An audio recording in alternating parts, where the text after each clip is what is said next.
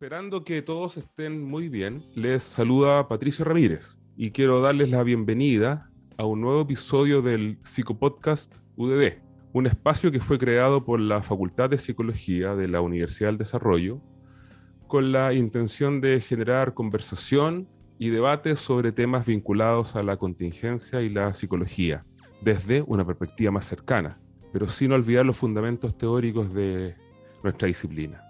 En esta oportunidad nos acompaña el psicólogo clínico Rodrigo Díaz Holguín, a quien presentaré.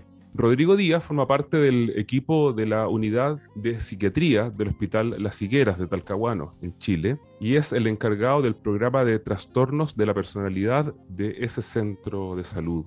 Además de su formación como psicólogo en la Universidad de Concepción, Rodrigo posee entrenamiento en psicoterapia cognitiva post-racionalista y en el tratamiento y rehabilitación de adicciones para población general. Complementando su trabajo clínico en el ámbito público y privado, Rodrigo ejerce docencia en la Universidad del Desarrollo en Concepción, así como también en la Universidad de Concepción. Hola Rodrigo, ¿cómo estás? Hola Patricio, buenas tardes. Muchas gracias por aceptar la invitación del ecosistema de bienestar integral de la Universidad del Desarrollo para que a través del psicopodcast UDD podamos conversar de un tema de alto interés público.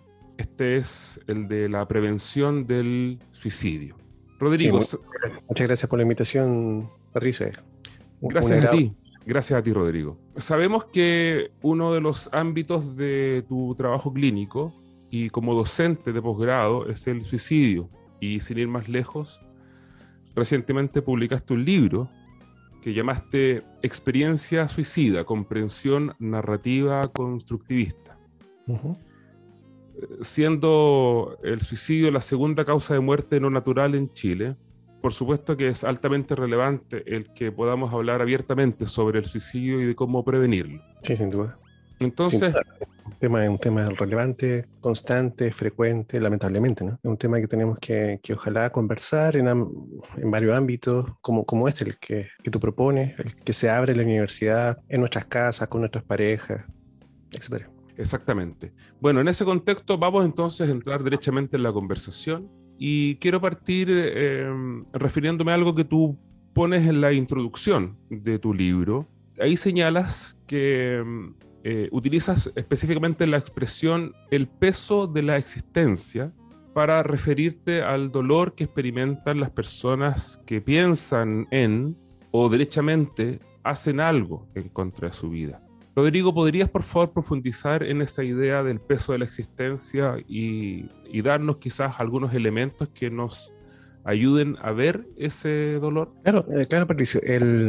esa frase alude a la vivencia, al, vivir con un dolor intenso. Eh, el concepto de dolor es algo que en nuestra clínica, que como profesionales hemos mirado como central en la experiencia de suicidio ya sea tanto en el pensar en suicidio como en pensar en hacerlo o, hacerlo, morir por suicidio.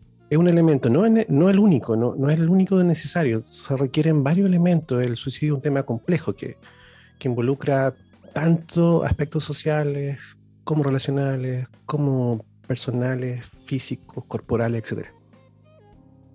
Pero todo esto se puede resumir a grandes rasgos como un dolor, un peso, eh, un momento un momento difícil, rudo, por el cual los seres humanos podemos pasar. Es transitorio, es un dolor transitorio. La persona que empieza en suicidio quizás no lo siente en ese momento así, pero siempre ese dolor, ese dolor es transitorio. Y podemos pasar todos por eso, dadas ciertas condiciones, dadas ciertas situaciones específicas, todos podemos en algún momento, me incluyo, te incluyo y incluyo a la persona que está escuchando esto, podemos pensar, eh, desearlo, incluso intentar hacerlo, dadas ciertas situaciones específicas. Ese, a eso alude esa, esa frase, ¿no? Al, dolor, al sufrimiento. Y es un dolor que a veces no compartimos. Eh, las personas podemos experimentarla y no, no, no, no, compartirlas con otros. Puede pasar inadvertido frente a los ojos incluso de personas muy cercanas. Eh, y por mucho tiempo, lamentablemente.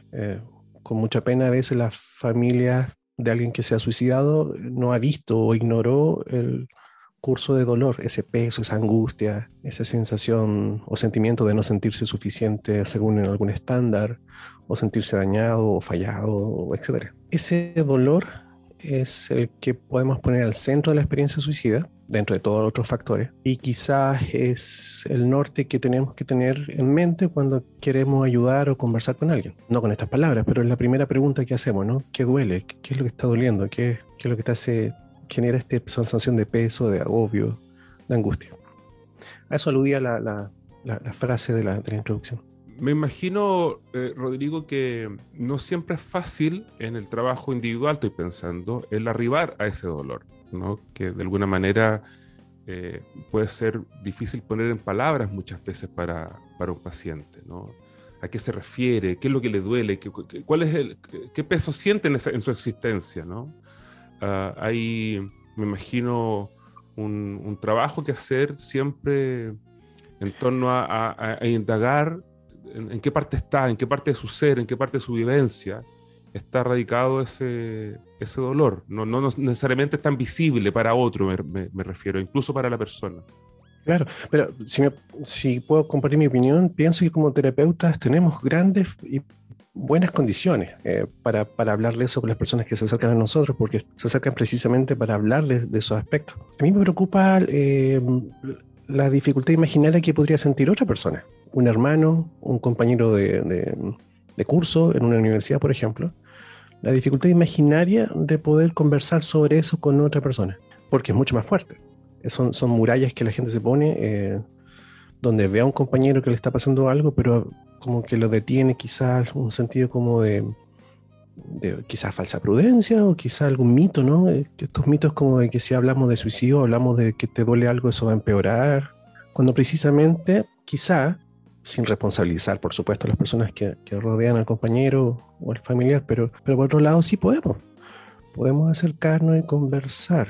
Yo creo que para esas personas a veces es más difícil. A veces es mucho más difícil para un marido preguntarle a su señora si lo ha pensado alguna vez o si siente mucho dolor, que para nosotros como terapeutas, porque el contexto es distinto. Entonces la, invitación a veces, a veces, considerando eso, la invitación es a que que como, compañeros de curso, como maridos, como esposas, como pololos, como pololas, a veces miremos a nuestro amigo, a nuestra pareja, a nuestro hijo y preguntemos y pongamos estos temas en la, mesa. Eh, y, en esa misma línea, entonces, em, desde tu experiencia, de toda la revisión que has, realizado estos años, eh, porque también es algo que te has tenido que enseñar, eh, ¿pudieras tú identificar unas tres o cuatro o más eh, señales que le pudieran indicar a cualquier persona que hay alguien de su entorno o alguien con quien interactúa que está con a lo mejor con la idea de suicidarse o hay, hay señales se pueden eh, identificar para alguien no entrenado ya que tú aludiste un poco a ese esa idea no lo primero sería, claro, lo primero idealmente sería poder acceder a, esa experiencia explícita, en sentido de preguntarle al compañero si ha pensado en, o si está pensando en, la muerte, o si está pensando en suicidarse, etc. Hacer esas preguntas no empeora la situación, para nada. Al contrario, tiende a, disminuir la angustia. Las personas que reciben esa pregunta se sienten más aliviados, se sienten más acompañados, vistos, comprendidos, entonces no tenemos que tener miedo de hacer esas preguntas. Hay, muchas cosas que están, que están catalogadas como señales, como, como indicadores que podríamos, si somos acuciosos o, bien, bien sensibles en la mirada, podríamos identificar. Primero la sensación, el sentimiento del estar atrapado. Eso es una, es una, es una cualidad de la experiencia que podemos tratar de distinguir. Si la persona, en otras palabras, ve salida a lo que está sintiendo o no ve salida. No, no significa que si un, vecino, un amigo se siente mal, necesariamente esté suicida, pero, pero puedo preguntar si ve salida, si él logra ver soluciones ve que esto es transitorio, etc. Porque si no lo ve, ahí uno empieza como a preocuparse. Si en esa misma lógica, si, si vemos que la persona no tiene mucha esperanza, no logra ver un futuro, también nos podemos preocupar un poquito y acercarnos más aún, acompañarlo, etc. Si hay alteraciones corporales importantes, por ejemplo, si nuestro compañero, amiga o hijo o hija alteran el sueño, empiezan a dejar eh, de dormir o duermen mucho, también puedo acercarme y preguntar qué está ocurriendo. Si mi compañero consume marihuana, alcohol, también empiezo a, o empieza a cambiar esos patrones de consumo, empiezo a, alertar, ¿no es cierto? Si vemos que tiene dificultades para hacer las tareas cotidianas, si le cuesta levantarse, o si está pasando por una, una situación compleja específica, un quiebre de pareja, o su pareja le fue infiel, o se está echando algunos ramos, es una situación que yo puedo tomar como para acercarme y de nuevo preguntar, esa es la, esa es la vía, para acercarme, invitarle un, un jugo y preguntarle cómo, cómo, cómo estás, cómo te sientes, etc. La experiencia suicida casi por definición involucra una especie de, de, proceso transitorio en donde la persona se siente desconectada del resto, se siente como, como que una carga, como que nadie lo entiende, etc. Hay una desconexión interpersonal subjetiva muy fuerte. Por lo tanto, eh, este es un problema que nos convoca a todos en el sentido de que somos los compañeros, los espectadores, los, amigos quienes tenemos que acercarnos. Es poco probable que esa persona sea la que, la que pida ayuda tan, tan en forma explícita por lo menos. Usualmente se la considera un grito de dolor, un grito de ayuda, pero, pero le llaman así a algunos autores porque es un, es un grito apagado, es un, grito tácito, no es explícito. Por lo tanto, esa es la invitación más importante, que las personas eh, que rodean a alguien, si notan que está más ansioso de lo usual o más triste de lo usual, se acerquen y traten de identificar si esa persona lo está viviendo como algo temporal, transitorio, o si se está sintiendo atrapado, sin salida, con, alteraciones físicas importantes. Rodrigo, pasando un poco al tema de, del, perfil. Tú en tu libro eh, en, la primera sección del libro haces una revisión muy detallada, muy ordenada también, de, de alguna manera, los, eh, las propuestas que fueron eh, apareciendo dentro de la, de, la, de la, salud mental para entender el, fenómeno suicida, para describir la experiencia, ¿no? Ah, y además una revisión que, en la cual tú eh, visitaste diferentes como teorías también, ¿no? Eh, a la base de quienes hicieron lo, eso, esa, propuesta. Eh, a partir de eso, es, es, posible identificar un perfil o más de uno quizás de las personas que intentan quitarse la vida. Eso es una primera parte que, de, la, de, la, pregunta. Y la segunda es, ¿pudieran haber diferencias culturales? Es decir, esto, por ejemplo, estas revisiones que tú hiciste básicamente son eh, de, de, países eh, angloparlantes, ¿no? Creo que algunos alemanes también eh, citaste, ¿sí? pero podemos tener, ah, ¿te has dado cuenta que pudiéramos tener nosotros diferencias culturales a lo mejor en, en ese, en ese perfil? eso me gustaría que pudieras como abordar, por favor. Son dos preguntas interesantes. Una, la, la primera sobre la capacidad para hacer perfil. La respuesta es sí y no.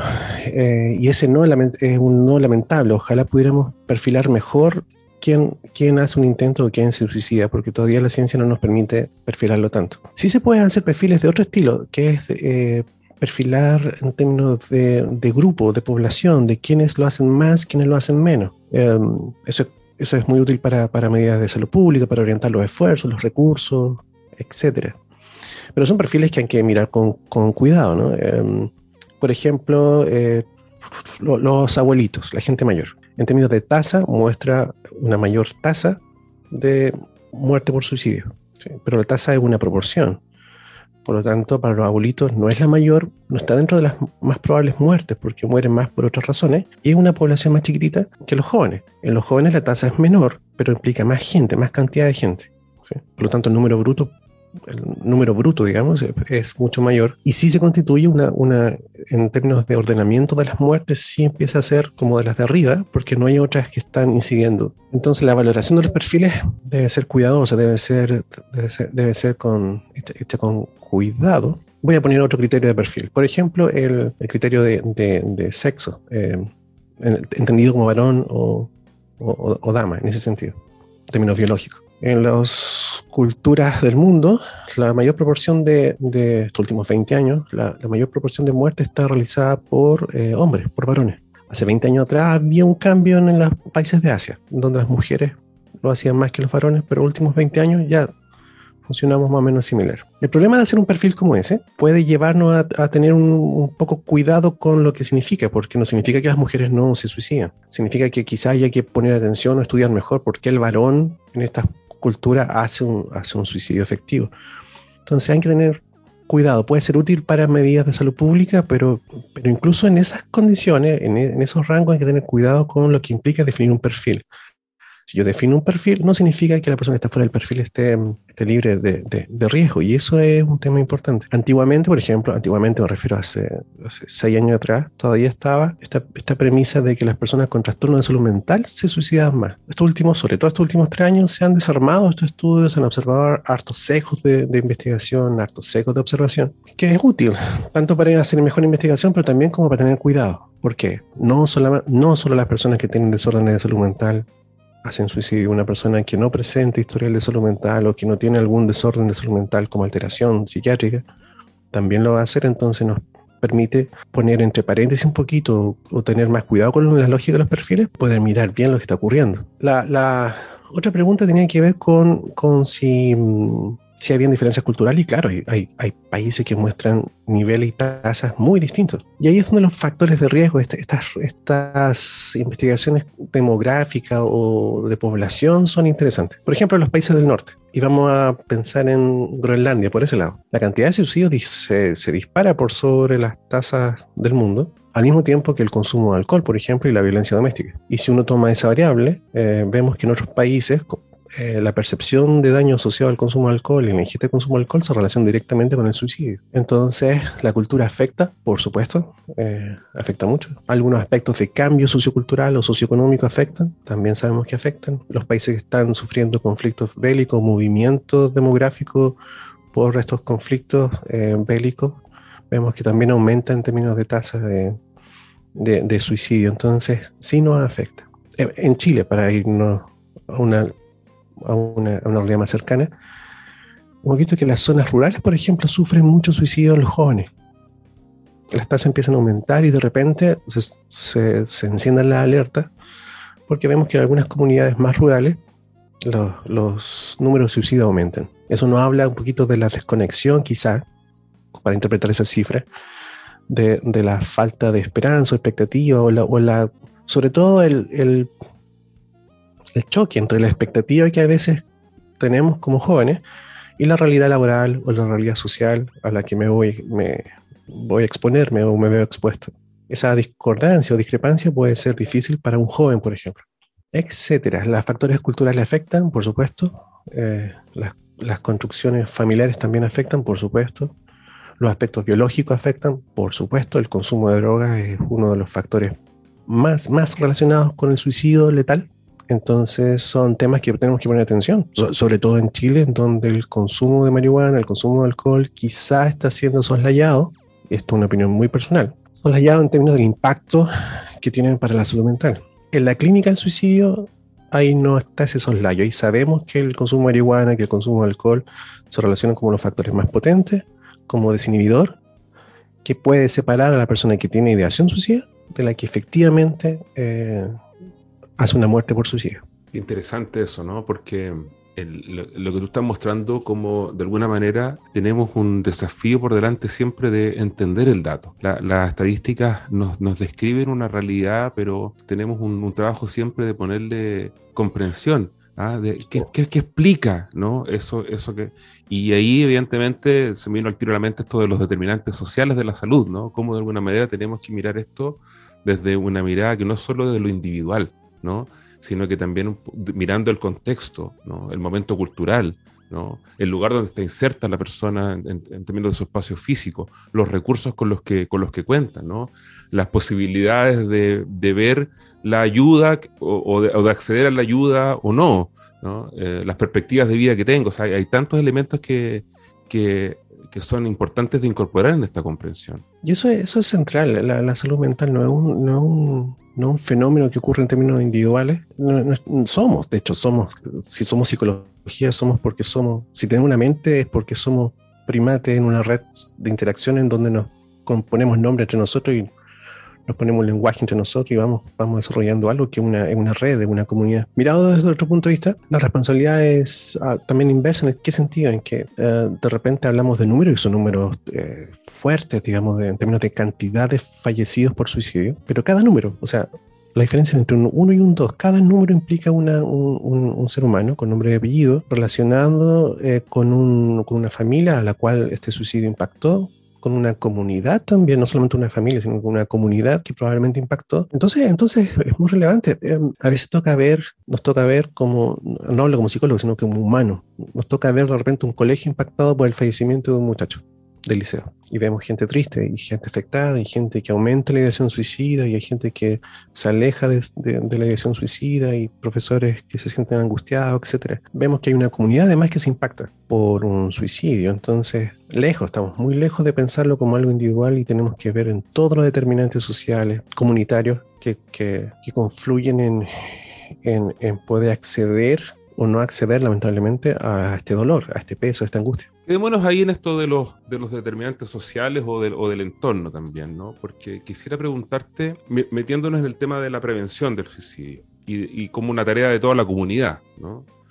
¿Tú conoces eh, alguna iniciativa en ese sentido que pudiera ser interesante destacar, eh, sea ella implementada en un colegio, en una universidad, en una empresa. ¿Tienes eh, en mente alguna experiencia que fuera interesante y que muestre justamente cómo la comunidad se puede hacer cargo de la prevención del suicidio y que esto no es algo que esté restringido a las paredes de un hospital y de personas con delantal blanco? Sí, sí, sin duda. En la página del libro, este libro tiene una página, ¿no? O ustedes pueden acceder por Google también. No es tan fácil de pillar pero lo pueden encontrar si buscan un poquito. Por la página del libro está el link de, inmediato.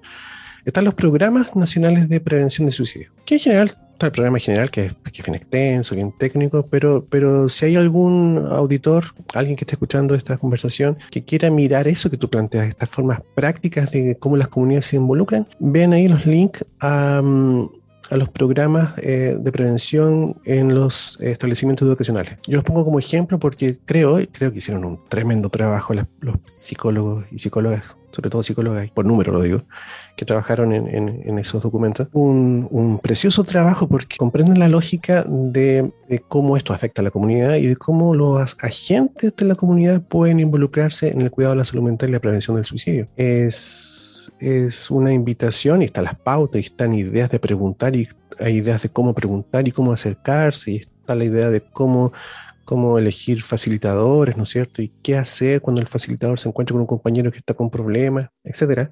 Ese documento te orienta a ese tipo de actividades, te da ideas, em, te propone sugerencias y qué hacer cuando nos encontramos con alguien con problemas. He conocido indirectamente eh, dos establecimientos que han eh, tomado esa, esa mm, guía y la han implementado. También conozco indirectamente en esta zona dos colegios que no, ni siquiera la conocen.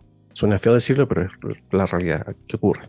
Entonces, estamos de acuerdo que no porque haya un documento y la invitación de un, de un gobierno, ¿no es cierto?, o un organismo estatal para, para hacer un buen proyecto, no, no, significa que esté funcionando. Pero está ahí, está ahí la, la información, está ahí la guía si hay algún, algún estudiante de, de, de, cualquier carrera que esté estudiando, que esté escuchando esto, perdón, y que quiera tomar ese texto, eh, lo puede implementar en sus actividades prácticas, lo puede incluir en su, se lo puede compartir a un familiar que trabaje en colegio, lo puede impulsar de alguna forma, lo puede comentar, etcétera. En los links que están ahí, por ejemplo, en la, en la, página del libro, abajo hay uno que se llama Guía Práctica, también del Ministerio, Guía Práctica para Estudiantes de Educación Superior y pueden, ese es mucho más cortito y ya son indicaciones prácticas. Ese está dirigido a ese estudiante universitario que de repente quieres leer qué hacer con un compañero o qué puedo hacer con el tema o qué puedo hacer si me pasa a mí. Es una guía muy práctica, de nuevo, que orienta a, la acción, que orienta a romper con mitos que son típicos en, este, en estos temas y preocupaciones que son típicos en esta área. Y también eh, eh, que considera el cuidado de la persona que trata de ayudar, que es importante también considera eso, que ese compañero que, que ayuda a, otro compañero, ¿no es cierto?, también se cuide y converse y hable de sus sentimientos, etc. Entonces yo creo que esas dos iniciativas son, a mi juicio, muy lindas en términos de cómo están hechas, de cómo se han comunicado, de cómo están escritas, de lo fácil que es y amable y amoroso también, porque como estábamos hablando del contacto interpersonal, es importante leer un texto en donde de repente, sobre todo estos, textos que son de prevención y que son guías prácticas, donde sean también orientadas hacia el cuidado, hacia el cariño, hacia, la sensibilidad con los otros. Entonces esos son dos que yo podría sugerir sin, duda, para que los lean, para que los revisen, para que lo conversen en familia incluso. Rodrigo, em, para ir cerrando esta conversación que ha estado tan interesante, obviamente que esto está en, eh, el link es que tú señalas del libro donde hay mucho material, además eh, descargable, y eso es eh, muy interesante. Las personas que quisieran pedir ayuda, ya sea porque están experimentando alguna idea de quitarse la vida o pensamiento asociado a eso, en, toda esta línea de, la suicidabilidad, o bien una persona está viendo que hay otro que a lo mejor pudiera andar en, eso, ¿no? Hay canales de ayuda para, para los dos casos nomás. ¿Cierto? Tú podrías mencionar alguno que la persona no dude, pero bajo ningún punto de vista que conectándose con, esa página web o con ese número telefónico le van a dar eh, ayuda especializada y, experimentada eh, para manejar eh, esto? Primer contacto que tenemos que tratar de fortalecer es el contacto interpersonal. Es el es el más importante. Es un tema que es sensible a, todos nosotros, no, nos corresponde a todos nosotros responder a ese dolor. Ese es, esa es la primera, primer recordador. Tenemos que mostrarle a la persona o recordarnos nosotros cuando lo vivamos que ese dolor es transitorio.